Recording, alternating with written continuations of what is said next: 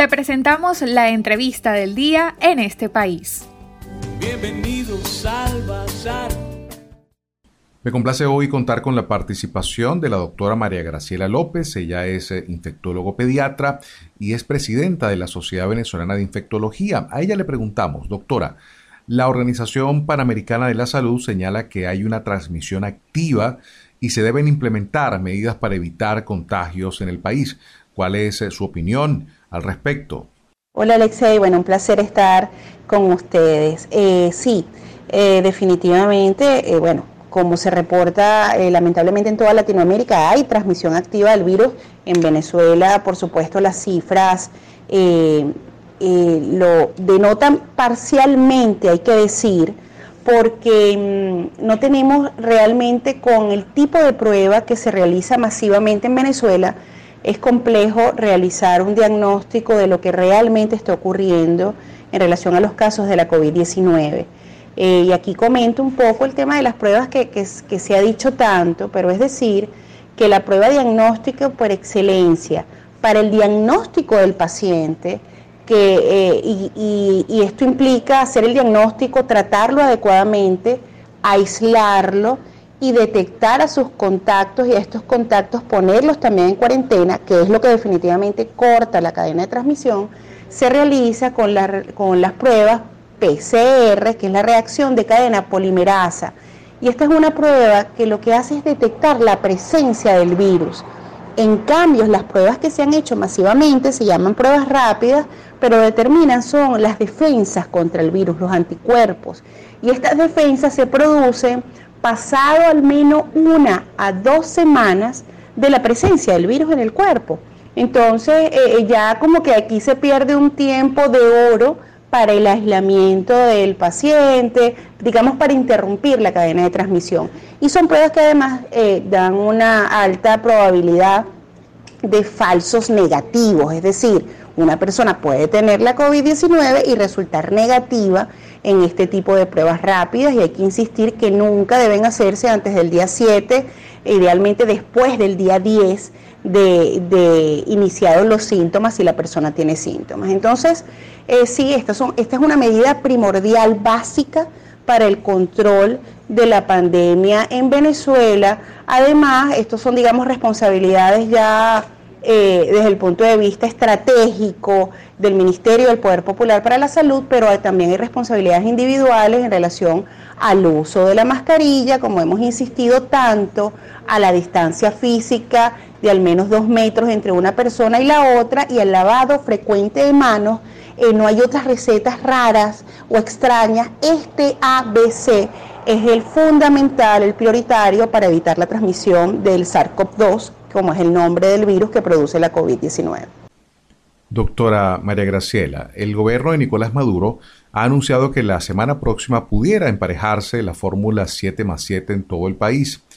¿Efectos de esta decisión, doctora? ¿Llegamos al pico de la curva de contagios? Según los datos que nos da el Ministerio del Poder Popular para la Salud, que son la información oficial, digamos, no podemos decir que en Venezuela estén disminuyendo los casos y en momentos en los que todavía estamos en ascenso el número de casos, plantear, eh, digamos, eh, reinicios de actividades o emparejar, que probablemente tengamos que recibir una explicación un poco más clara de lo que significa y la repercusión que va a tener en el país, este emparejar el 7 más 7, digamos que puede ser una decisión compleja. Eh, aquí no hay recetas claramente establecidas. Lo que es claro es que si en Venezuela tenemos un aumento de número de casos, para decir que estamos en el pico, no hay manera de decir que estemos en el pico, sino cuando, cuando empiecen a disminuir los casos. Y cuando empiecen a disminuir los casos, vamos a decir, estuvimos en el pico. Mientras tanto, no lo sabemos y no sabemos cuál es el pico hasta que baje. Eh, entonces, por supuesto, son decisiones complejas, pero eh, desde el punto de vista sanitario, de control de la pandemia, pero a la vez entendemos, por supuesto, que desde el punto de vista económico y de la actividad del país, en un país, bueno, donde sabemos las graves crisis que estamos pasando en diferentes aspectos, eh, eh, digamos, del desenvolvimiento cotidiano del venezolano, por supuesto el balance entre cuarentena y restricciones y aumento de la actividad económica, tiene que ser un balance muy, muy fino, favorecer, por supuesto, al inicio de algunas actividades porque las personas tienen que, llevar comida a sus hogares. Sin embargo, lo más importante que tenemos eh, como sociedad, como país y del modo individual, por supuesto que es la salud.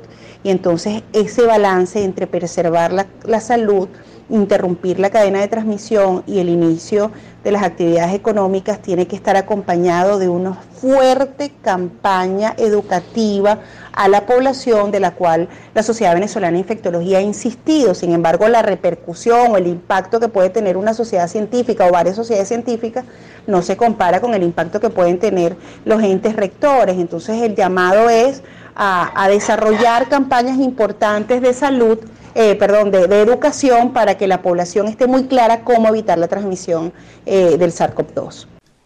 Parece haber, doctora, una competencia de vacunas contra la COVID-19. Como especialista, ¿estamos realmente cerca de una vacuna efectiva contra el coronavirus? Wow, que esa pregunta es compleja, definitivamente.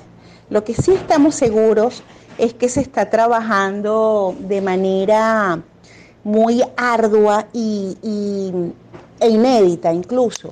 Eh, el desarrollo de una vacuna, es que lo, decimos y, yo entiendo que la gente dice, bueno, ¿para, ¿para cuándo la vacuna?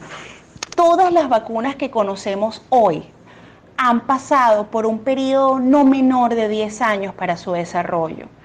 Tener una vacuna en meses, en un año, es un avance desde el punto de vista tecnológico y en medicina que no, no lo hemos, eh, digamos, experimentado. Eh, entonces, eh, es entender que para el desarrollo de las vacunas hay que cumplir fases. Estas fases son al menos tres fases. Son la fase, la primera fase que es donde se prueba la seguridad de la vacuna, la segunda fase que es seguridad y se empieza a estudiar la eficacia de la vacuna y la tercera fase que es un estudio más grande donde se reúne una cantidad importante de voluntarios para medir la eficacia y seguir midiendo los aspectos de seguridad. Y antes de estas tres fases hay fases que son fases, digamos, preclínicas, que son fases de experimentación en animales. Y por esa razón se tarda tanto, porque además cada fase puede tener obstáculos o problemas y hay que devolverse a la fase anterior. Es decir, si todo va bien, estas vacunas, digamos, eh, eh, hablando de cómo es el desarrollo del resto de las vacunas hasta ahora conocido, eh, había tomado mucho tiempo si todo va bien, pero generalmente puede ocurrir un problema tanto de seguridad como de eficacia y se tengan que retomar conceptos, cambiar el rumbo. Y, y bueno, por eso, por eso es muy difícil comprometerse a decir tendremos una vacuna próximamente o no. Lo que sí sabemos es que hay vacunas que están eh, de una tecnología innovadora y que están en fases muy, muy avanzadas, como es la vacuna eh, del laboratorio Moderna, que la está haciendo junto al Instituto Nacional eh, de Salud de los Estados Unidos. Hay otra vacuna muy importante de la Universidad de Oxford, este, junto a AstraZeneca, y está esta vacuna rusa, y que ha sido como tan controversial, la cual ha traído muchas noticias, y ha sido controversial ¿por qué?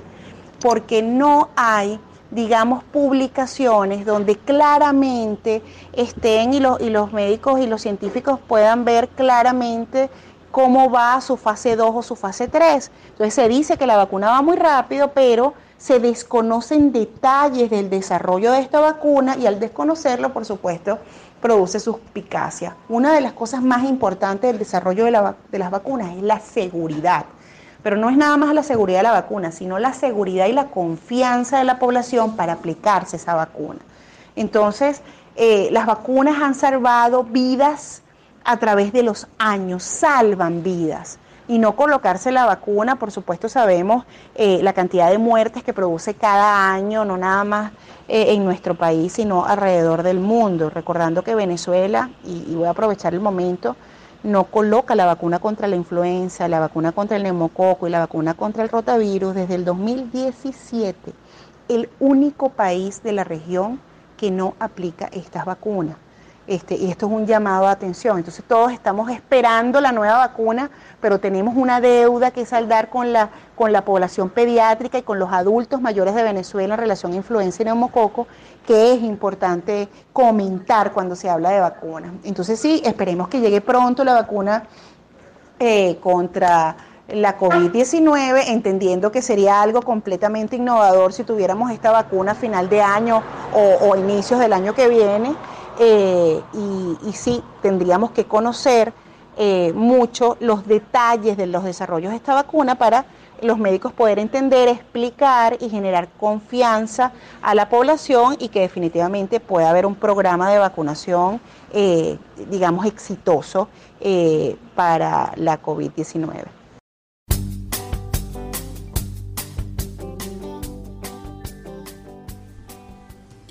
Bien, escucharon ustedes la opinión de la doctora María Graciela López, médico infectólogo pediatra, presidenta de la Sociedad Venezolana de Infectología, quien nos ofrecía pues un panorama muy completo de las informaciones más recientes vinculadas a la pandemia de COVID-19, avances ante la vacuna y evidentemente pues la vinculación con relación a las recientes decisiones que se han tomado en Venezuela con respecto al avance de esta pandemia. Para conocer más del programa en este país, visita nuestras cuentas en redes sociales, en Twitter e Instagram como arroba en este país radio, en Facebook en este país programa radiofónico y en la página web en estepaís.info.